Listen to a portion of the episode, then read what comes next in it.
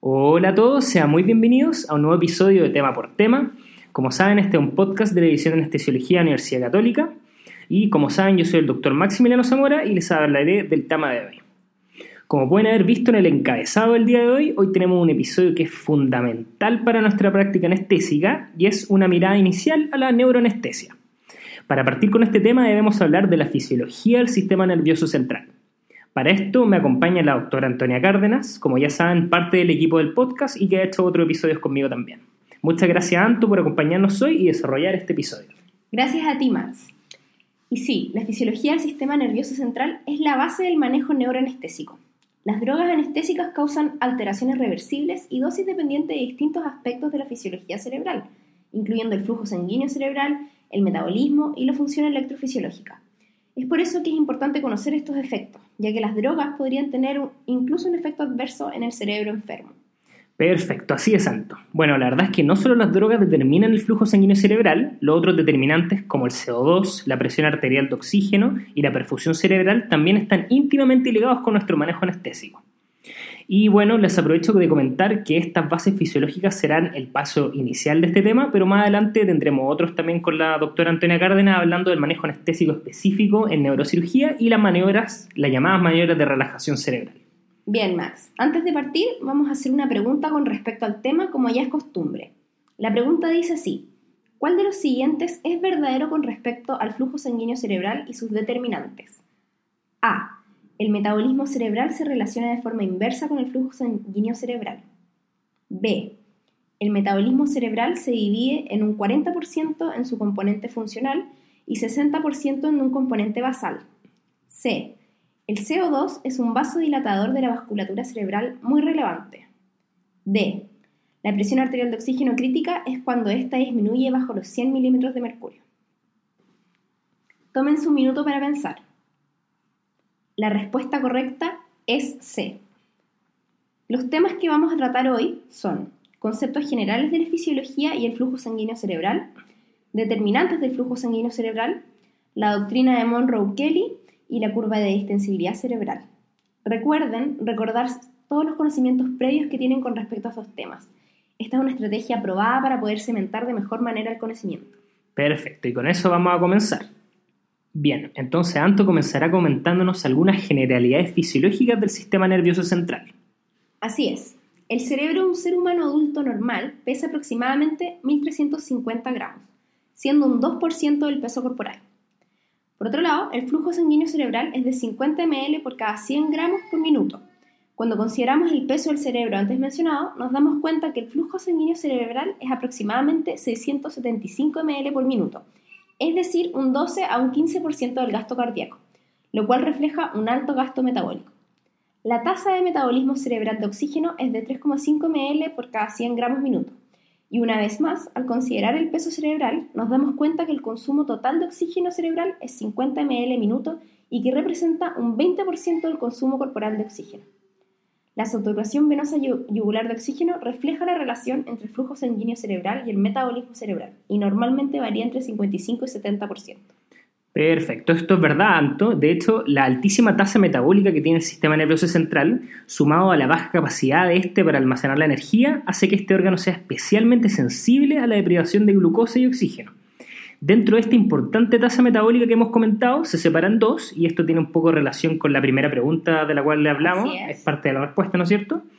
Como les dije, se separan dos, un 60% del consumo aporta la energía para la función electrofisiológica, lo que se le llama metabolismo funcional, y es lo que refleja finalmente el electroencefalograma. La función basal o metabolismo basal se mantiene con el 40% restante. Esto que mencionas es muy importante, Max ya que cuando hablamos del efecto de los anestésicos estamos apuntando a este 60% funcional, es decir, los anestésicos solo influyen en el metabolismo funcional y no el basal. El metabolismo basal se podría disminuir teóricamente con otras medidas, como disminución de la temperatura corporal, por ejemplo, un concepto que vamos a hablar más adelante. Perfecto. Entonces comencemos con la primera parte del flujo sanguíneo cerebral. Uno de los principales conceptos que deben dominarse sobre la fisiología del sistema nervioso central es la regulación del flujo sanguíneo cerebral, como le hemos dicho. Es mediante la manipulación de sus determinantes que podemos, por ejemplo, reducir la presión intracraneana durante una neurocirugía.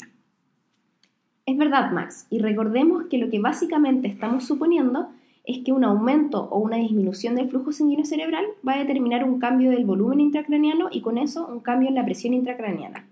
Esta es la base de todos los conceptos que vamos a plantear a continuación. Existen múltiples determinantes del flujo sanguíneo cerebral. Los determinantes químicos, como el metabolismo cerebral, la presión arterial de dióxido de carbono y la presión arterial de oxígeno, una autorregulación, determinantes neurogénicos y otros como la viscosidad sanguínea y la edad se va a discutir sobre los factores que pueden ser modificados clínicamente y que tienen impacto en el outcome de los pacientes. En términos prácticos, tenemos que recordar que los principales factores que nos van a preguntar son cuatro. El metabolismo cerebral, aquí encontraremos a las drogas anestésicas en que influyen en él, la temperatura, la presión de perfusión cerebral en segundo lugar, la presión arterial de oxígeno y la presión de dióxido de carbono. La edad no es modificable, pero sí debemos saber que los infantes son los que tienen un mayor flujo sanguíneo cerebral. Ya, Max, vamos a partir con la tasa metabólica de oxígeno y el flujo sanguíneo cerebral.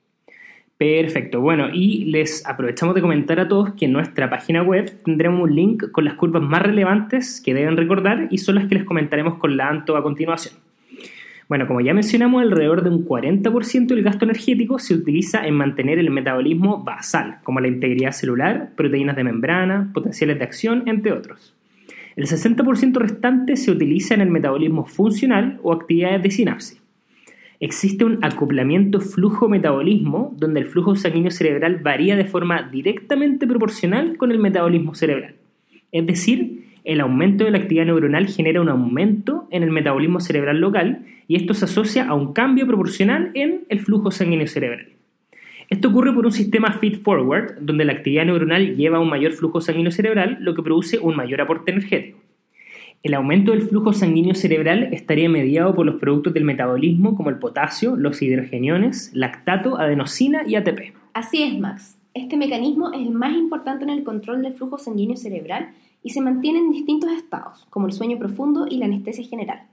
Lo anterior no quiere decir que el metabolismo cerebral no se vea afectado por ciertos factores, como el estado funcional cerebral, drogas anestésicas y la temperatura. El metabolismo disminuye durante el sueño y aumenta ante la estimulación. El aumento puede ser incluso muy extremo, como en el caso de las convulsiones, donde se genera un aumento masivo del flujo sanguíneo cerebral. La disminución del flujo sanguíneo cerebral puede ser tanto local como global en el caso del coma. Ahora lo siguiente es muy importante las drogas anestésicas en general suprimen el consumo metabólico de oxígeno, con excepción de la ketamina y el protoxio. Estas actúan sobre la función electrofisiológica, es decir, el metabolismo funcional, y no la actividad basal neuronal. Es decir, la anestesia general solo afecta al metabolismo funcional. Bueno, y, y cuando nos fijamos en las curvas que están adjuntadas en nuestra página web, eh, pueden ver la primera, en la cual se relaciona este acoplamiento flujo-metabolismo y como ya dijimos de manera bien repetitiva, pero para que quede bien claro, es que esto se relaciona de forma directamente proporcional. Perfecto, Max. Si vamos a la segunda figura, vemos la relación de la temperatura y el metabolismo cerebral de oxígeno. Se puede ver que este último disminuye un 6 a 7% por cada grado Celsius que disminuye la temperatura. Ojo que disminuye tanto el componente funcional como el basal del metabolismo y al alcanzarse 18 a 20 grados Celsius se logra una supresión de la actividad electroencefálica en el electroencefalograma. Por el contrario, un aumento de la temperatura entre 37 y 42 grados genera aumento de la tasa metabólica y por consiguiente del flujo sanguíneo cerebral. A temperaturas mayores se produce una reducción dramática del consumo de oxígeno cerebral generando por la, generado por la desnaturalización proteica. Perfecto. Otro determinante importante del flujo sanguíneo cerebral es la presión parcial de CO2, de dióxido de carbono. Aquí tenemos la tercera curva en nuestra página web. El flujo sanguíneo cerebral varía directamente con la presión arterial de CO2, especialmente en los rangos de PaCO2 fisiológico, es decir, varía 1 a 2 ml por cada 100 gramos minuto por cada 1 milímetro de mercurio de cambio de la PaCO2. Esto quiere decir que los periodos de hipoventilación e hiperventilación pueden tener un gran impacto en la hemodinamia cerebral. Los cambios del flujo sanguíneo cerebral generados por la presión arterial de CO2 dependen de los cambios de pH del líquido extracelular. En la hipercapnia, el CO2 atraviesa libremente la barrera hematoencefálica para luego unirse a hidrogeniones y formar el ácido carbónico. Esto va a disminuir el pH perivascular cerebral. La disminución del pH generado por la hipercapnia va a conducir a la liberación de mediadores como óxido nítrico y prostaglandinas que producen vasodilatación cerebral y el aumento del flujo sanguíneo. Este cambio se produce rápidamente en caso de una acidosis respiratoria, mientras que la metabólica no es así, ya que los hidrogenones no difunden por la barrera hematoencefálica. Y bien, Anto, es muy importante recordar que este no es un efecto sostenido, ya que se produce una adaptación tisular al nuevo pH, perdiéndose la capacidad vasodilatadora. El flujo sanguíneo cerebral retorna a lo normal dentro de 6 a 8 horas. Bien, lo que nos queda por mencionar ahora es nuestra cuarta curva, la presión arterial de oxígeno y el flujo sanguíneo cerebral. La relación entre la presión parcial de oxígeno y el flujo cerebral es distinta a la del dióxido de carbono. Una presión arterial de oxígeno dentro de rangos normales tiene escasa influencia en el flujo sanguíneo cerebral. Es más, la PaO2 puede variar entre 60 y 300 milímetros de mercurio sin producir grandes cambios de flujo sanguíneo. Sin embargo, cuando la PaO2 cae bajo 60 milímetros de mercurio, el flujo va a aumentar exponencialmente. Este punto se conoce como presión crítica de oxígeno. Bien, Anto, perfecto. Ahora tomémonos un momento para la quinta curva, que es una de las más relevantes la autorregulación y el flujo sanguíneo cerebral. Otro determinante muy importante del flujo sanguíneo cerebral es la presión de perfusión cerebral, como ya lo habíamos mencionado a modo superficial, ¿cierto? Cuando hablamos de esta, se debe conocer el concepto de autorregulación, que es la capacidad de la circulación cerebral de ajustar su resistencia en respuesta a cambios en la presión de perfusión, de manera de mantener el flujo sanguíneo cerebral relativamente constante. Esto se logra dentro de un rango de presiones arteriales medias bastante elevado. Los límites descritos de autorregulación son de 70 y 150 milímetros de mercurio. Sobre y bajo estos valores de autorregulación, el flujo sanguíneo cerebral es dependiente de la PAM, de la presión arterial media, y varía de forma lineal con esta. Cabe destacar que los límites de autorregulación son, la verdad, conceptuales. No quiere decir que fuera de ello hay una respuesta todo o nada. Es más bien un continuo. La autorregulación se ve influenciada por varios procesos, pudiendo encontrarse globalmente normal, alterado o incluso abolida. Algunos factores que la afectan son el trauma, hipoxemia, los accidentes cerebrovasculares, hemorragia subaracnoidea, TEC, entre otros. En el caso de los pacientes hipertensos, la curva completa de autorregulación se puede desplazar a la derecha, manteniéndose el flujo estable con mayores presiones. Por otro lado, en el caso de una isquemia cerebral, la autorregulación se ve completamente abolida. Además, se ve afectada por la temporalidad de los cambios en las presiones. Un cambio rápido en la presión arterial media puede generar una alteración transitoria en el flujo sanguíneo cerebral, aun cuando ésta se encuentre dentro de los límites de la autorregulación. Así es. Otro factor que influye en el flujo sanguíneo cerebral es la edad, viéndose que ésta se reduce con el paso de los años. A los 80 años, el flujo sanguíneo cerebral y el metabolismo se han reducido en un 15 a un 20%. Sobre la viscosidad sanguínea, esta tendría escaso efecto en pacientes sanos. Sin embargo, se creía que en casos de isquemia, una hemodilución podría aumentar el flujo sanguíneo cerebral a las áreas isquémicas.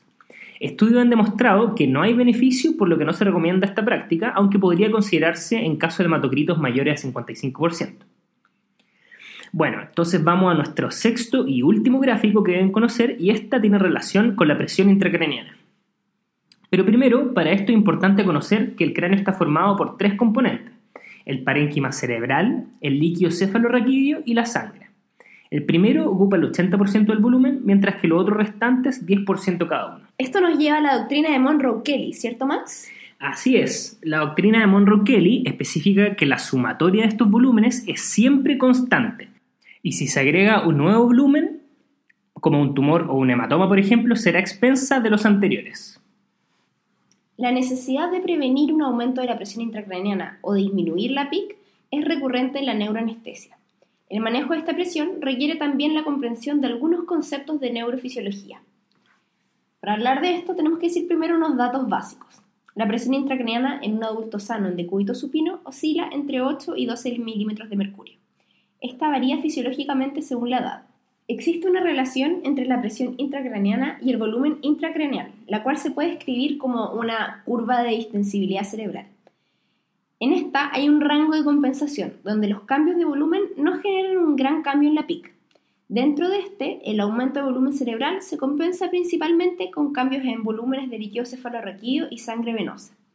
Posteriormente, hay una zona o codo de la curva donde los mecanismos de compensación se van agotando y al verse superados la PIC empieza a aumentar llegando a dispararse. Esto conduce a una reducción de la presión de perfusión cerebral y aumenta el riesgo de herniación cerebral. Perfecto. Cuando el cráneo se encuentra cerrado, los objetivos son mantener una adecuada presión de perfusión cerebral. Recordemos que la presión de perfusión cerebral es la PAM menos la PIC. Y prevenir la herniación cerebral. Mientras que cuando ya se ha realizado una cranectomía, el objetivo es mantener el cerebro relajado, de manera de facilitar el quehacer quirúrgico y en casos extremos evitar la herniación cerebral. Así es, Max. Existen distintos indicadores clínicos de un aumento de la presión intracraneana. Algunos de ellos los conocemos, son la cefalea, por ejemplo. Náusea y vómito. Claro, la visión borrosa. Somnolencia o incluso el, el papiledema del examen físico. Perfecto. Y aparte de eso, tenemos en el TAC que se puede evidenciar como una desviación de la línea media, por ejemplo, o obliteración de las cisternas basales. ¿Qué otras cosas? Eh, borramiento de los ventrículos, aumento incluso si hay hidrocefalia o incluso edema. Perfecto. Para terminar, Max, vamos a adelantar un poco de algunos conceptos de la terapia. Y es que cuando se quiere manejar un aumento de la presión intracraneana, podemos dividir el espacio intracraneal en cuatro compartimientos. Y en este manejo lo que se está haciendo es alterar el volumen de los distintos compartimentos. Los compartimentos son el celular, el líquido cefalorraquídeo, fluidos y compartimiento sanguíneo. Con respecto al compartimiento celular, generalmente es de manejo del cirujano, el anestesiólogo debe encontrarse atento y plantear dudas al respecto a su manejo. Sobre el líquido cefalorraquídeo, la única forma de manejarlo es mediante el drenaje, ya sea ventricular o espinal, y en este caso siempre hay que fijarse cuando vayamos a poner un catéter de drenaje espinal es que no haya riesgo de herniación nunca. Con el compartimiento de fluidos es manejable con esteroides, agentes osmóticos y diuréticos. Y respecto al compartimiento sanguíneo, que es el que se puede modificar más rápidamente lo podemos dividir en componentes arterial y venoso, es decir, podemos disminuir el flujo arterial y aumentar el flujo venoso respectivamente. En caso del compartimento venoso, se debe facilitar el drenaje con posicionamiento cefálico, la cabeza elevada levemente y evitar, evitar la compresión yugular. Y evitar también un aumento de la presión intratorácica, un quincamiento obstrucción del tubo, neumotórax a eh, movimientos como tos o valsalva, fuerza contra el tubo o broncoespasmo. Por otro lado, con respecto al flujo arterial, se deben tener en consideración el flujo sanguíneo cerebral y sus determinantes ya hablados junto con el efecto de las drogas. Y bueno, eso es todo por hoy. Esperamos que este episodio le haya resultado de utilidad. Todos estos conceptos fisiológicos a veces pueden sonar un poco distantes, pero de manera eh, especial son muy relevantes de conocer cuando nos enfrentamos a un paciente neuroquirúrgico. En el siguiente episodio relacionado con este tema vamos a aterrizar un poco estos conceptos y buscar una mirada práctica. Es decir, vamos a hablarles de las maniobras de relajación cerebral. Perfecto. Entonces, bueno, como ya saben, comenten en nuestra página web o pueden también comentar a mi mail, que ya saben que es mszamora.c.cl. También sigan nuestro Twitter de Anestesiología OC, en la página Facebook del podcast de la edición de Anestesiología y ahí también pueden ver los links para descargar nuestro contenido en iTunes. Recuerden que ahí pueden comentar los episodios y darme ideas para nuevos episodios y específicamente nos gustaría pedirles también ideas o cosas que les gustaría escuchar en esta segunda parte donde les vamos a hablar de maniobras de relajación cerebral. Nuevamente y en nombre del equipo del podcast de la edición de anestesiología, les queremos dar muchas gracias por escucharnos y que tengan una muy muy buena semana. Chao. Chao.